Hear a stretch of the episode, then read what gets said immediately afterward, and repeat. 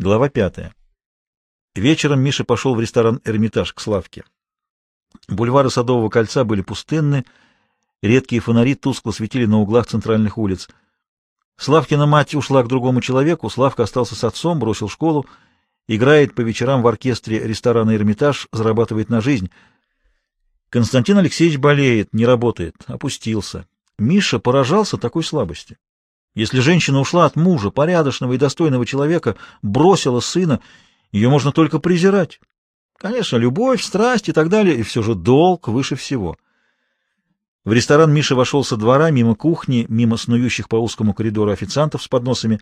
Все бежали, торопились, никому не было дела до Миши, и он благополучно достиг маленькой комнаты, отделенной от эстрады тяжелой занавеской. Рядом гремел оркестр. Миша чуть раздвинул занавеску — и увидел ресторанный зал.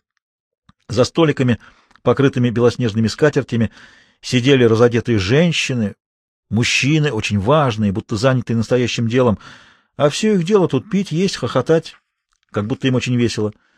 Спасаются от забот и тревог жизни непманы, спекулянты и растратчики, берут реванш за свое унижение в том другом мире, где их ограничивают, допекают налогами — Здесь они, господа, реализуют свое богатство, швыряют деньгами, перед ними предупредительно склоняются официанты.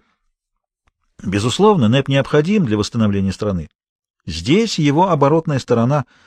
Приходится с этим мириться, но люди эти отвратительны. Во имя чего они живут? Оркестр смолк, музыканты оставались на своих местах. Сидя за роялем, Славка разговаривал с контрабасистом, пожилым человеком в серо-голубом костюме с бабочкой — Потом на эстраду вышли чечеточники в черных фраках, белых манишках, черных цилиндрах и черных лакированных туфлях. Оркестр грянул бравурную мелодию, чечеточники отбивали чечетку, фалды их фраков развивались, они здорово молотили штиблетами и пели куплеты «Два червонца, три червонца» или сразу пять «За червонцы, за червонцы» можно все достать. Глупейшие куплеты о червонцах — о том, что именно можно достать за червонцы, идиотский гимн червонцу. Никто не обращает на чечеточников внимания, хотя они стараются вовсю. Жаль их. И Славку жаль, и других музыкантов, обязанных развлекать эту шушеру. Чечеточники удалились, музыканты поднялись со своих мест, спустились в комнату за эстрадой. — Мне еще отделение играть, — предупредил Славка. — Подожду, — ответил Миша. Он стоял у занавески и поглядывал в зал — ну и физии. Эти физии дают пищу для некоторых размышлений, сказал Слава. Каких именно? Могли мы с тобой два года назад думать, что появится все это, новые хозяева жизни. Точнее, хозяева своих денег. Зато каких денег? Сейчас я тебе покажу некоторых представителей современного капитала, только не слишком на них пялься и не тыкай пальцем. Постараюсь, — рассмеялся Миша. Справа, за вторым столиком, к нам лицом, видишь? Коротенький пузанок с пышной шевелюрой. — Вижу. — Этот пузанок стоит сорок тысяч. — Как в Америке, — усмехнулся Миша. — Мистер Смит стоит сорок миллионов долларов. Вот именно, пузанок зарабатывает сорок тысяч в год, а он всего лишь представитель Харьковского государственного кондитерского треста. Заметь, государственного. Разве у нас так много кондитерских изделий? Их не покупают? Нет, их покупают, расхватывают и без этого прыщика — но этот прыщик получает 10% за реализацию, это как раз 40 тысяч, и делится с начальством. — Смотри, — сказал Миша, — рядом с ним Красавцев. — Кто это Красавцев? — Начальник сбыта фабрики, где мы проходим производственную практику. — Возможно, но тоже, безусловно, взяточник. Мишу огорчил желчный тон Славки. — Разве мы с этим не боремся? — Допустим, — не стал спорить Славка. — Теперь следующий столик. Видишь, черноусый джигит? Стоит 30 тысяч. Представитель Азия рыбы рекламирует селедку. А что ее рекламировать? Знаешь такой город Ачинск? В Сибири? Точно, не на всякой карте найдешь. Есть там малюсенький магазинчик, торгует лаптями, дегтем, веревками, гвоздями, косами, серпами. Где же эта ловчонка себя рекламирует? Не угадаешь, в парижских газетах. И за рекламу плачено золотом. Вот так. Представляю себе ликование парижан, — засмеялся Миша. Анекдот, наверное. Анекдот? Почитай, крокодил. Смотри дальше. Иван Поддубный.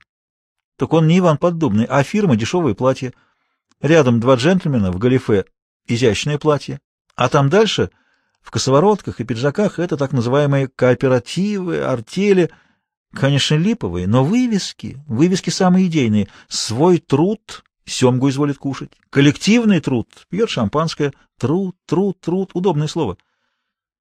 Слушай, — перебил его Миша, вглядываясь вглубь зала, — там в углу не Юра с Людой Зиминой? Они.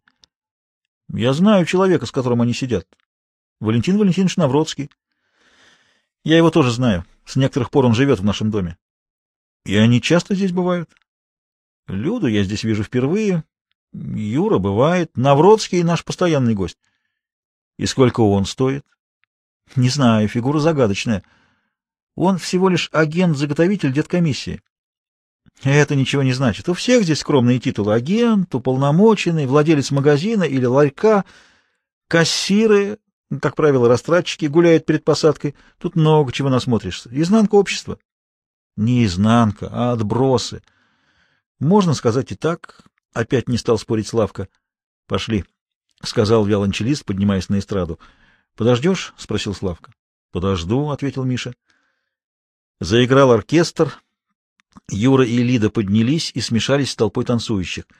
Навродский вынул из кармана пиджака конверт, положил на стол, прикрыл карточкой меню, щелкнул затвором портсигара, размял папиросу, закурил, бросил спичку в пепельницу, откинулся на спинку кресла, глубоко затянулся и даже не повернул головы, когда к столику подсел Красавцев. Навродский придвинул ему портсигар, приподнял карточку меню. Красавцев достал папиросу, вынул из-под меню конверт, опустил в карман. Здесь вся сумма. Можете не пересчитывать. Когда я получу следующую партию?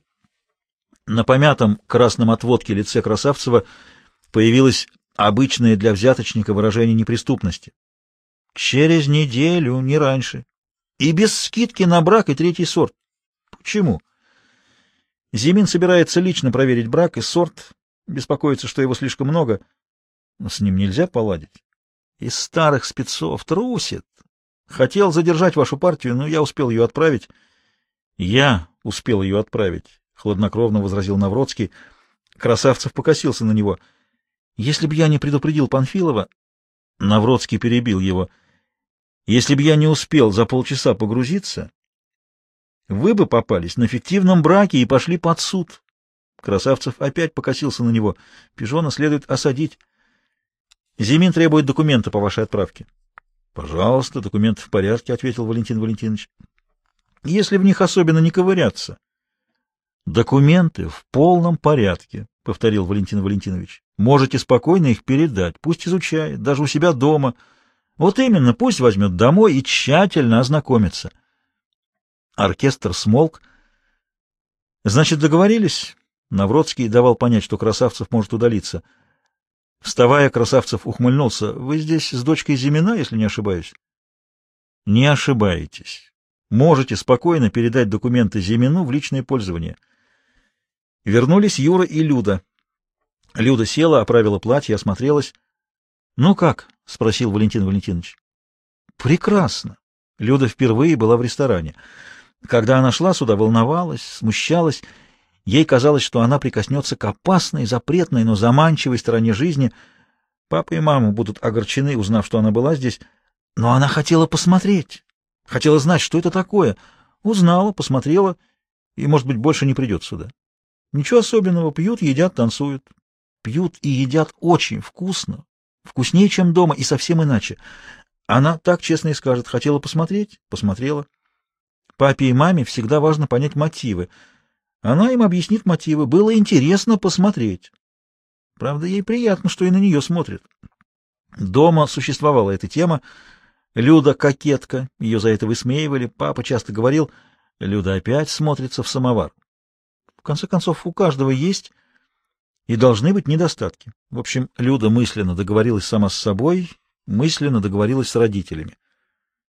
— У вас знакомые в оркестре? — спросил Валентин Валентинович. Мальчик из нашего дома, Славка Эльдаров, очень талантливый. — Не без дарования, — снисходительно согласился Юра. — Нет, очень талантливый, — возразила Люда, — но у них дома неприятности. Родители разошлись, и он вынужден играть в ресторане. — Это пойдет ему на пользу, — сказал Валентин Валентинович. — Да? Почему? — спросила Люда. — Трудно объяснить. На ум приходят банальные слова, невзгоды закаляют, характер вырабатывается в горниле испытаний и тому подобное. Но в этих стертых выражениях заложены никогда не стареющие истины. «Итак, да здравствуют сложности!» — провозгласил Юра. «А если их нет?» «Их не может не быть», — ответил Валентин Валентинович. «Почему вы не танцуете?» — спросила Люда. «Не умею.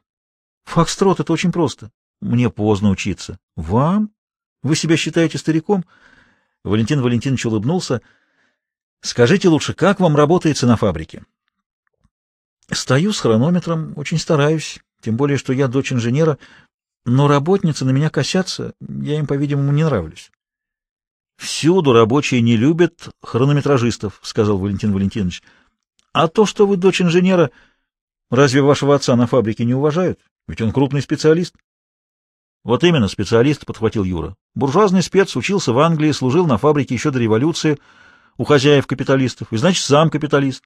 А Люда — дочь буржуазного спеца. У нас обожают наклеивать ярлыки «интеллигент», «спец». Я, например, упадочник. У меня, видите ли, упадочное настроение. Почему, от чего, никто не знает. И что значит упадочное, тоже никто толком не знает. Представляю, что бы творилось, если бы узнали, что мы сидим в ресторане, да еще танцуем фокстрот и чарльстон, нас бы объявили белогвардейцами. — Вот видишь, — засмеялся Валентин Валентинович, — а ты говоришь, что у тебя нет сложностей.